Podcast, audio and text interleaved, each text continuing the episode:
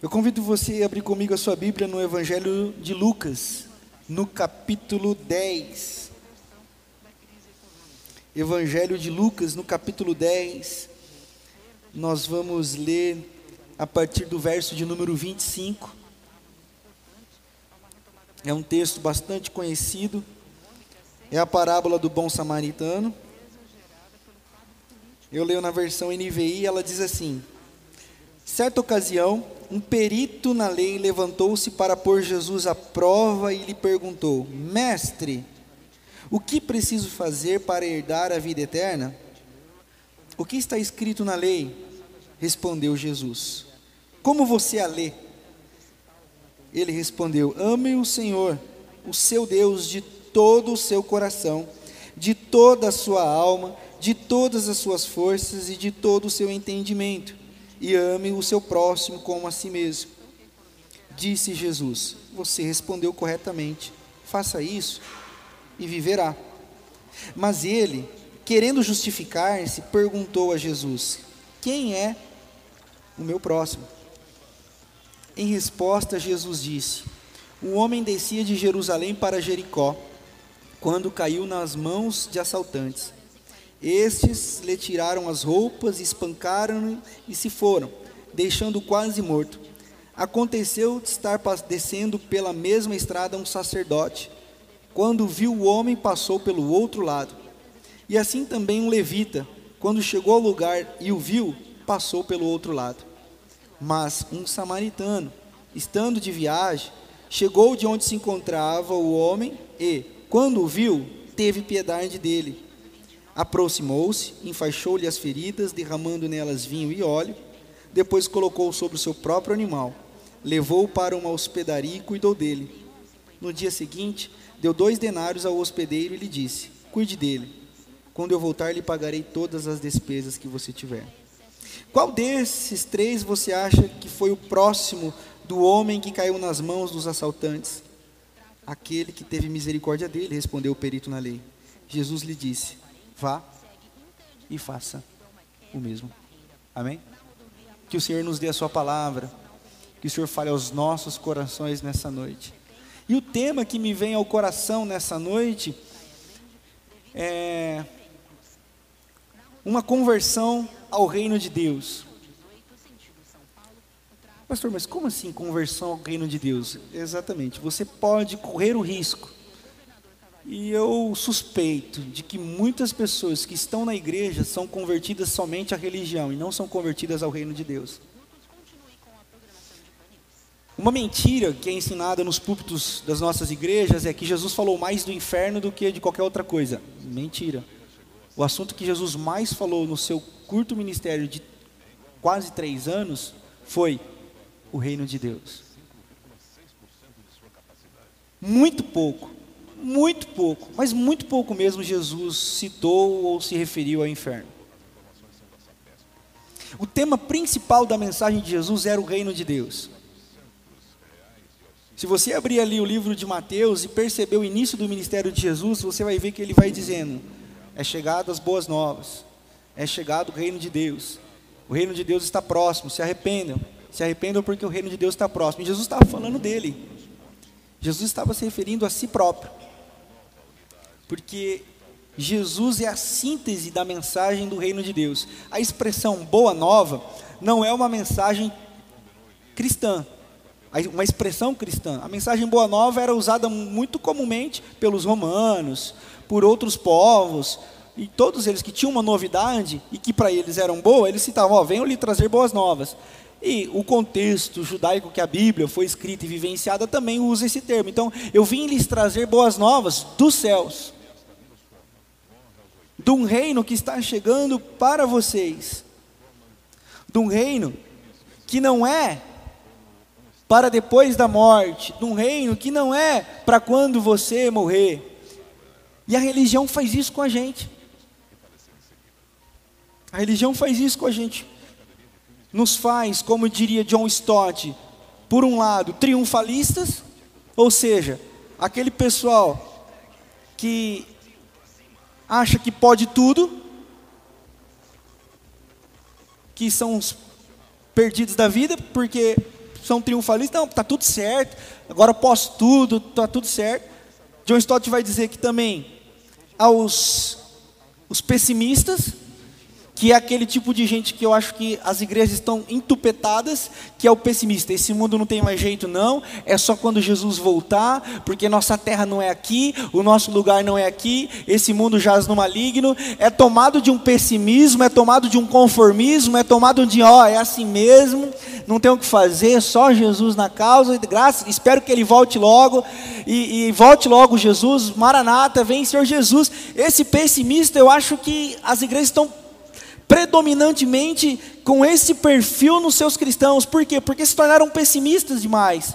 E John Stott vai dizer que aos realistas, os realistas engajados.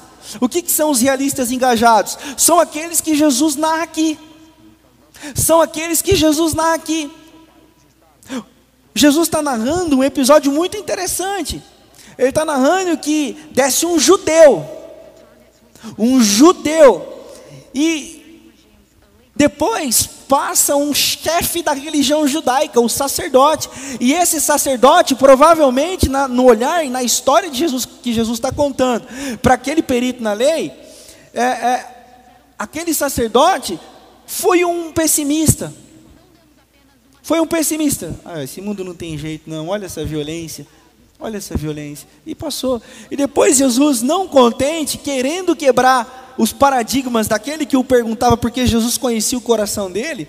Aí, não, mas não passou só, o sacerdote, passou o ministro de louvor, o famoso levita, que no Novo Testamento já não existe mais esse termo, ok, irmãos? Aqui Jesus usa esse termo se referindo a uma perspectiva do Antigo Testamento. Então, igreja que usa hoje, eu sou levita do Senhor, cuidado, é, provavelmente é um abestado. Então, é, passa, o, passa aí o levita, e Jesus, e Jesus conta que esse também não se preocupou.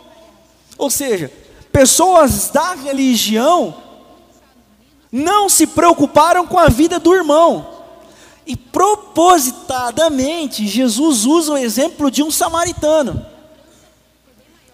Para Jesus falar a um perito da lei, se referindo a um samaritano, e que o samaritano era o bom homem e aquilo que o perito na lei devia fazer era baseado no exemplo de um samaritano, Jesus, ele estava chamando para ele uma treta absurda. Ele sabia que o que ele estava falando ia causar um rebuliço, porque ele estava falando com um dos peritos da lei. Mas Jesus não hesita. Ele fala assim: ó, sabe o samaritano? Provavelmente a, a, a, a sobrancelha do cara já franziu, né? Sei, o que, que tem o samaritano? Então, viu um samaritano pelo caminho. E vendo um homem caído, ele fez o que tinha que fazer, papapá, papá, toda a história que nós já lemos. Quem que você acha que fez o certo? Para aquele cara responder aquilo, o samaritano. Não podemos julgar, e eu não consigo fazer isso, porque a Bíblia não me dá base, o coração daquele homem, se ele respondeu apenas para acertar a questão e não passar vergonha, ou se realmente ele se quebrantou e falou assim: entendi. Não dá para saber, mas podemos discernir hoje o que nós fazemos com a nossa vida. Por quê? Porque muitas vezes nós nos convertemos à religião, mas não nos convertemos ao reino de Deus. O que é se converter à religião? Se converter à religião é o que esse perito na lei fez. Porque Jesus não pergunta o que a lei diz. Se você prestar atenção nas palavras de Jesus, Jesus dá uma perspectiva até é, me fugiu a palavra aqui. Jesus é, é ah, Jesus dá uma perspectiva quase que pós-moderna para ele. Porque Jesus fala assim: Eu quero saber qual a sua verdade. O que, que é verdade para você? E quando eu lembro desse termo, o que, que é verdade para você, eu não posso deixar de me lembrar de um poema de Carlos Drummond, Drummond de Andrade, chamado A Verdade.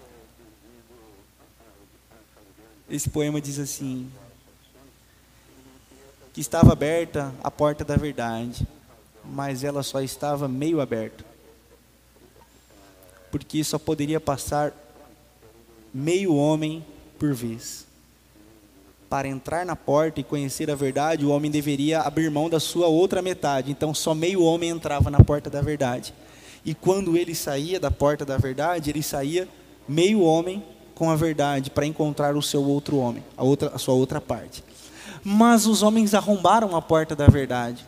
E quando eles arrombaram a porta da verdade, chegaram num lugar em que havia dois tipos de fogo. Um fogo brilhava de um jeito, com suas belezas e suas não belezas, e um fogo que queimava de outro jeito, com suas belezas e com suas não belezas. E como cada um julgava a sua beleza ao seu próprio apetite, cada um saiu dali com a beleza que lhe pertencia. Então, quando Jesus diz para aquele homem: O que, que você lê?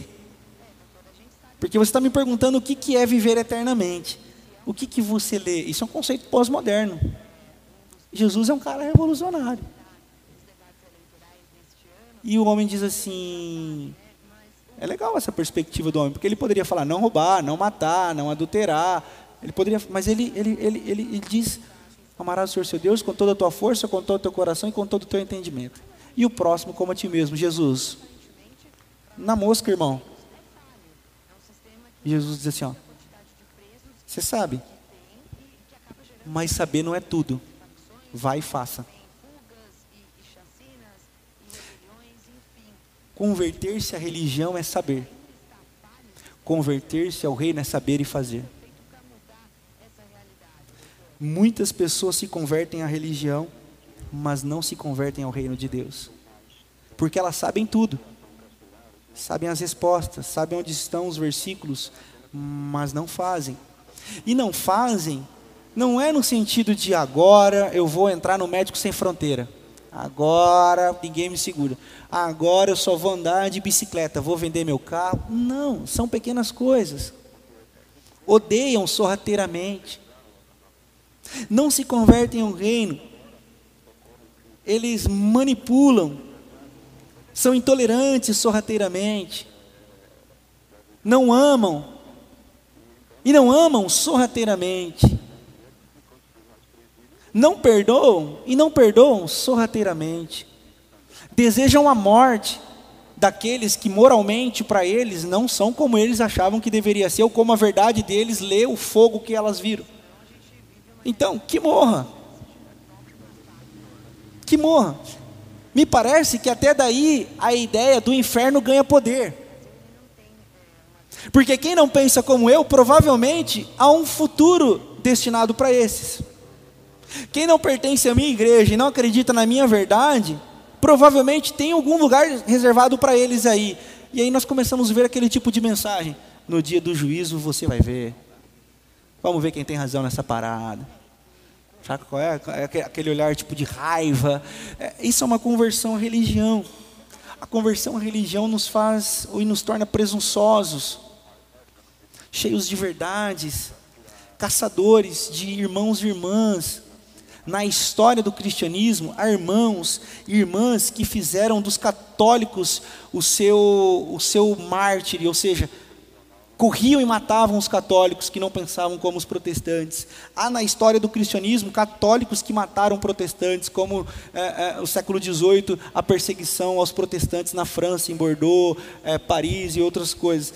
É, é, há, há, há cristãos que perseguiram muçulmanos, há muçulmanos perseguindo cristãos, ou seja, essa onda de violência, essa, essa onda de ódio, essa onda de não valorização, nos, nos, de que a minha verdade é absoluta, nos converte a uma religião, e quando nós nos convertemos à religião, nós nos tornamos intolerantes ao pensamento do outro.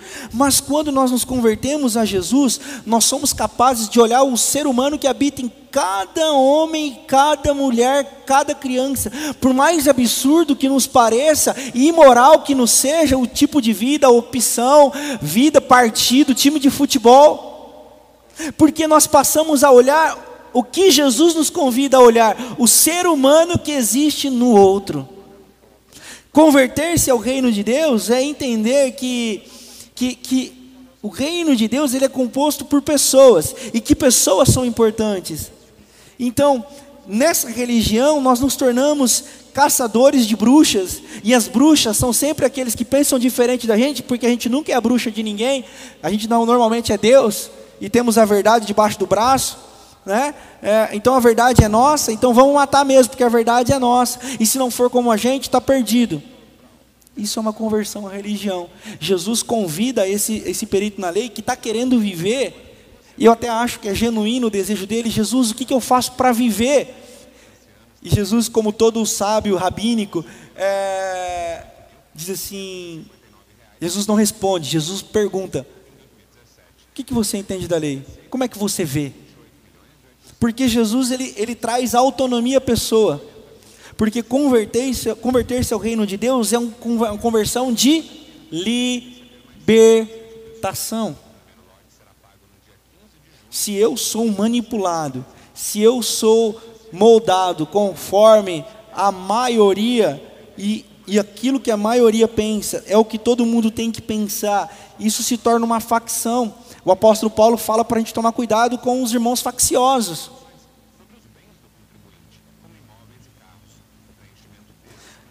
Ou seja, uma conversão à religião nos torna perigosos, uma conversão ao reino de Deus nos torna amáveis, dóceis, acessíveis, misericordiosos.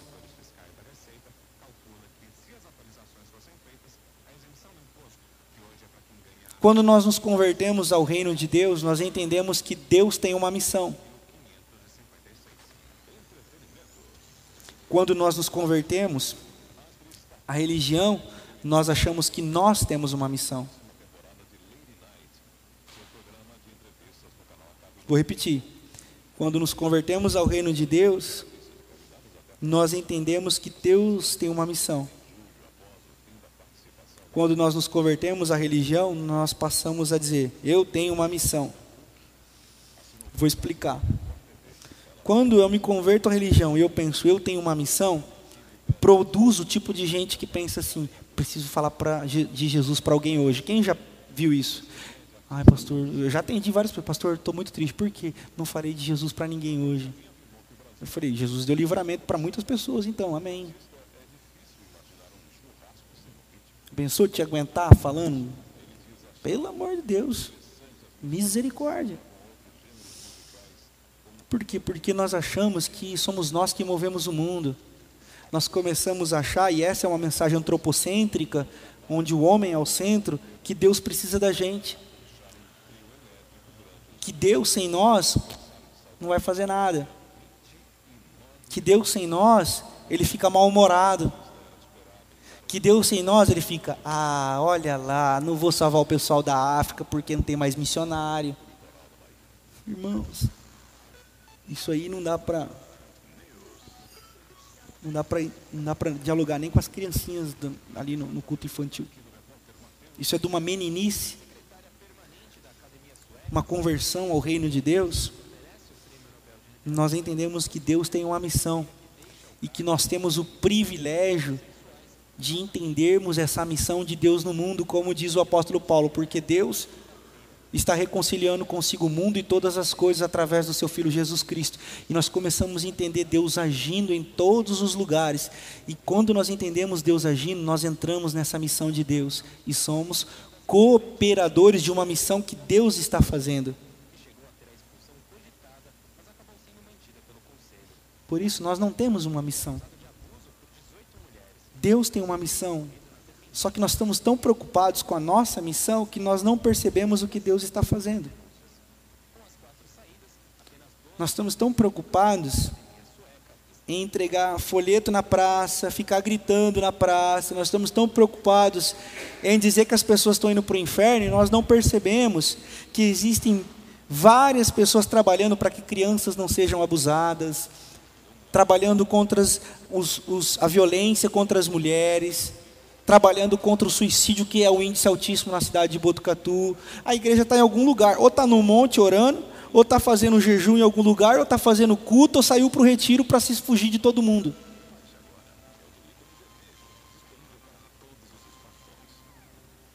Não sou, não sou contra nada disso. Nada de retiro é legal, oração é muito bom, jejum melhor ainda. É, enfim, mas nós perdemos porque nós achamos que nós movemos a mão de Deus e nós temos uma missão. Deus está em missão reconciliando consigo todas as coisas. Cabe a nós entrarmos nessa missão. Essa é a conversão ao reino de Deus. É isso que Jesus fala para Pedro: Pedro, Você é pescador de peixe, agora você vai ser pescador de alma. Vem entender o meu reino. Apacenta as minhas ovelhas. Lá no final do ministério, no, no, começo ele fala, vamos ser pescador de homens. E lá no final ele fala, apacenta as minhas ovelhas. Pedro, eu tenho uma missão aí, Pedro. Coloque-se à disposição para ser um agente meu nessa missão. Por isso que nós não fazemos o reino. Nós sinalizamos o reino de Deus que está presente. Por isso, converter-se ao reino de Deus, o que Jesus está dizendo para esse homem aqui, o perito na lei? Ó, oh, depois que morrer, tal, tal, tal. Jesus está falando: não, vá você e faça o mesmo agora. O reino de Deus e a vida é para agora. Vá você e faça o mesmo. Não é para depois da morte, é agora. Seja feita a tua vontade aqui na terra, como é no céu. E como é no céu? Um reino de equidade, de justiça, de, de não sofrimento. Então nós vamos fazer o reino de Deus, sinalizar o reino de Deus que está acontecendo agora. Aonde estão aqueles que sinalizam esse reino? Estão, de um lado, todo pessimista, como diria John Stott, estou repetindo, que esse mundo não tem mais jeito. Aí quando nós dizemos, ah, esse mundo não tem mais jeito não, que Jesus volte logo, nós estamos anulando a esperança da graça de Deus, que nos alcançou e que quer alcançar muito mais gente. Nós perdemos a boa do Evangelho, nós perdemos a boa do Espírito Santo. Eis que estarei convosco todos os dias, consolando, impelindo, levando vocês a prosseguirem. Nós negligenciamos esse agir porque nós somos desesperançosos, estamos desesperançados, porque nos convertemos à religião e não ao reino.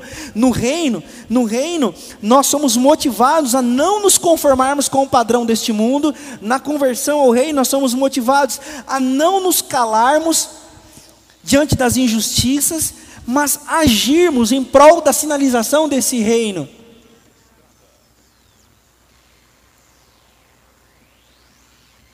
Jesus está dizendo: vá, vá, vá, amigo, e faça você o mesmo para que você viva. Para que você viva. Você quer viver? Eu quero, na vida eterna. Não, a vida é agora. O eterno é agora. O eterno começa aqui. O eterno não é para depois, o eterno é agora. É pleno, é na plenitude? Não, não é. Mas é agora. O reino de Deus está próximo, disse Jesus. Próximo no sentido dele estava no nosso meio.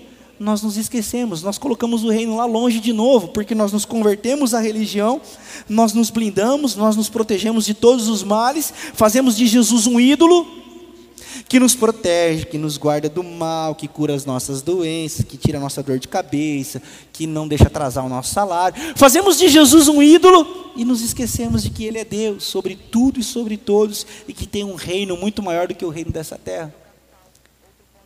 Convertemos-nos à religião do Jesus ídolo. Usamos versículo na camisa, boné de Jesus, pulseira de Jesus, só falta tênis de Jesus música de Jesus, só ouvimos essas coisas, mas somos incapazes de amar o próximo e viver.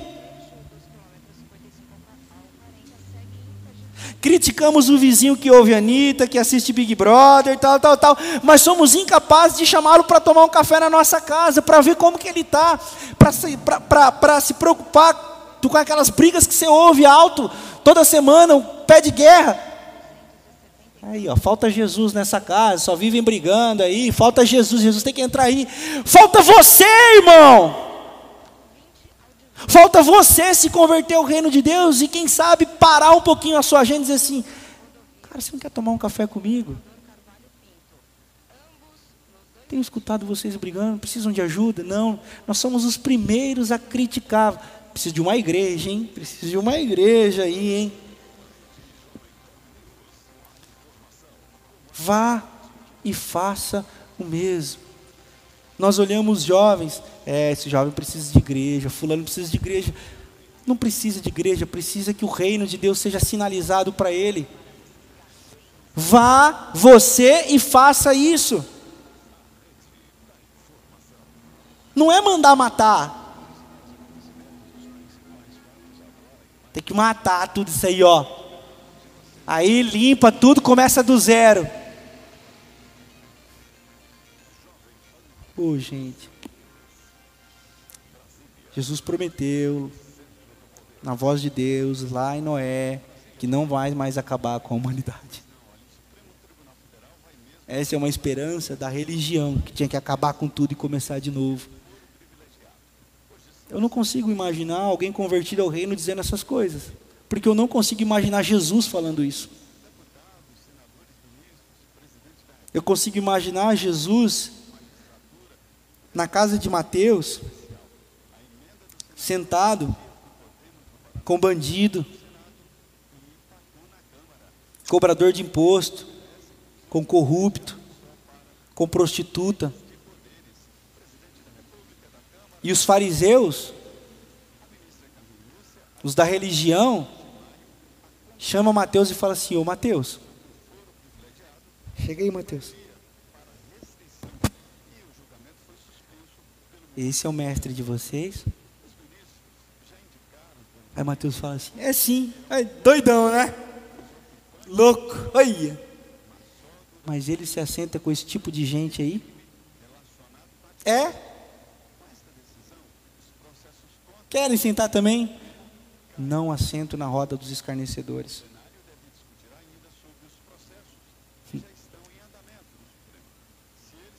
Quando nos convertemos à religião, nós nos tornamos bons demais para se assentar com pecadores. Mas quando nos convertemos ao reino, nós somos suficientemente abraçados e agraciados com a compaixão pelos que sofrem, que nós somos incapazes e nos tornamos incapazes de ser os juízes da vida de alguém.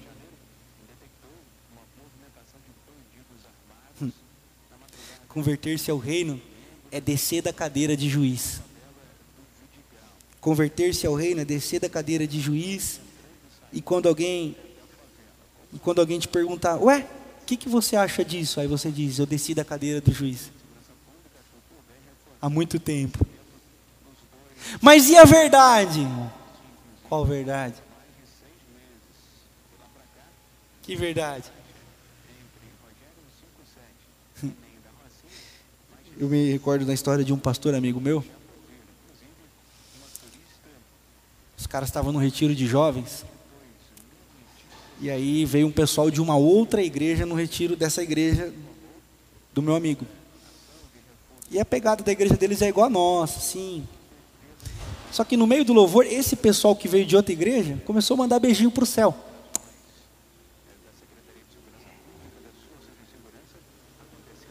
Os caras, fica à vontade, irmão, manda beijo para quem você quiser. Mas aí depois do culto tal, essa igreja do, do pastor que é meu amigo, eles são assim um pouquinho mais atrapalhados que nós. Então eles fizeram meio que uma noite dançante para os jovens ali. E aí os caras que mandavam um beijinho para o céu queriam desligar o som. Isso é coisa do mundo. E esse pastor amigo meu subiu no púlpito para pregar no outro dia, porque foi uma perereco, isso à noite. No outro dia ele foi pregar cedo.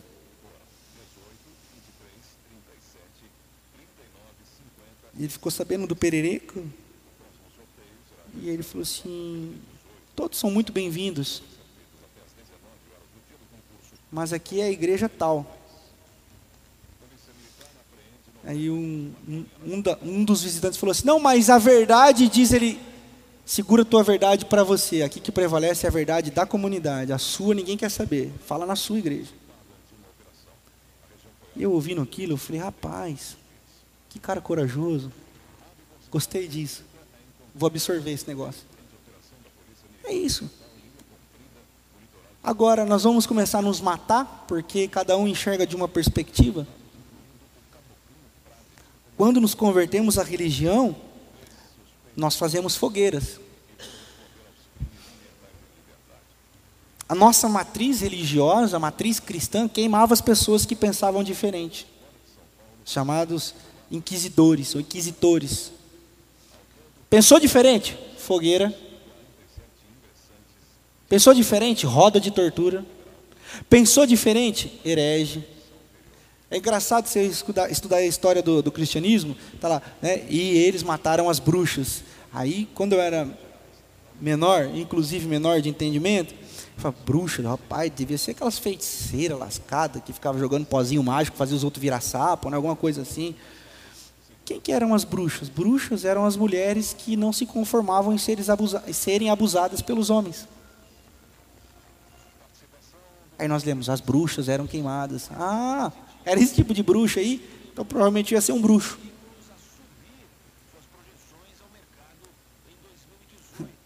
Porque a nossa verdade, quando ela mata, ela não é verdade. Porque nosso Deus é um Deus da vida. Amém? A nossa verdade, quando segrega, quando é preconceituosa, ela não é uma verdade do Evangelho de Jesus de Nazaré, amém? Porque Jesus não segrega ninguém. Agora, quando nós nos convertermos, nos convertemos ao reino de Deus, a nossa verdade passa a ser inspiradora. A nossa verdade passa a trazer paz. A nossa verdade passa a trazer luz inclusive mudança de vida, que é a consequência de um encontro real com a luz. Porque ninguém tem um encontro com a luz e permanece sujo, porque ele começa a ver a sujeira e quer ficar limpo. Conversando com a minha esposa essa semana, eu disse as seguintes palavras para ela: Eu cansei de ter razão. Eu não quero mais ter razão. Eu quero ser lembrado por pregar a paz e o amor. Pode me chamar de frouxo, pode me chamar de herege, pode me chamar do escambau a quatro. Essa vai ser, essa é a métrica que eu quero para a minha vida. Amor, graça e esperança. E os pecados, Jesus perdoou. Mas os irmãos que estão em pecado, Jesus que trata. O Espírito Santo é o dono da igreja. É Ele quem purifica. Ele é o dono desse negócio. E as portas do inferno não prevalecem contra ela. Por isso, eu quero concluir essa reflexão essa noite fazendo esse mesmo convite a você.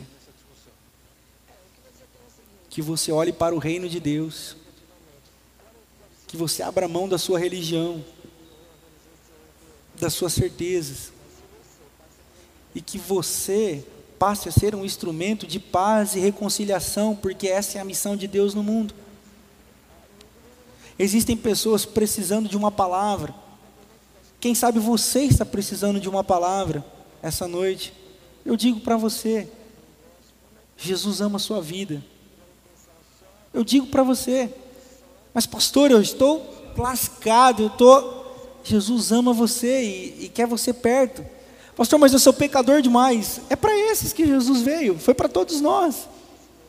Ninguém é melhor do que ninguém, ninguém está acima de ninguém. Em Jesus nós somos todos, todos igualados diante de um olhar misericordioso e gracioso.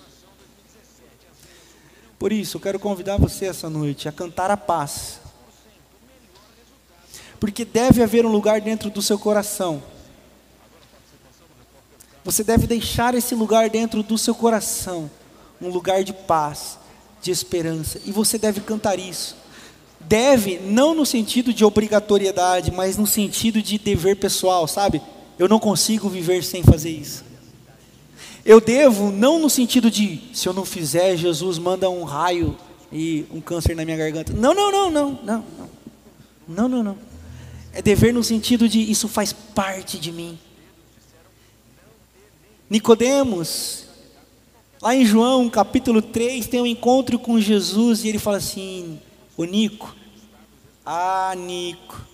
Jesus era assim, Jesus falava: "O Nico, se não nascer de novo, Nico, se não nascer o um novo homem, Nico, não adianta você saber, Nico tem que nascer de novo, tem que começar. E o nascer de novo é o nascimento no reino de Deus e não na religião. Porque ninguém nasce de novo na religião, você só muda de CEP. Você só muda de CEP. Você pode nascer de novo em qualquer lugar, em qualquer momento. Porque em qualquer lugar, em qualquer momento você pode começar. Eu quero convidar você a se colocar de pé nessa noite.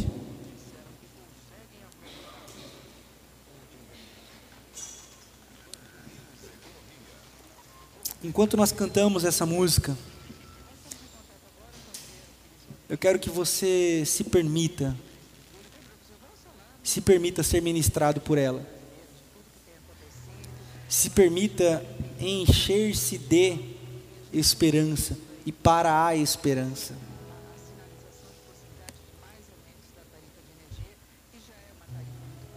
Deus tem feito grandes coisas, irmãos. E Ele está convidando todos nós a um privilégio de dizer assim, ó, você pode, você pode ser um colaborador, um sinalizador, uma sinalizadora do reino de Deus. Mas como que eu faço isso? Havia um judeu que estava descendo pelo caminho e ele foi assaltado, foi, foi quase morto, tal, tal, tal. Passou o pastor, não deu moral. Pastor, passou o líder, de, o líder de louvor, não deu moral passou alguém de algum lugar aí que não tem nada a ver com essa parada toda e fez o que tinha que ser feito. O que, que é o reino de Deus? É fazermos aquilo que tem que ser feito: amor, esperança, misericórdia, socorro, abraço.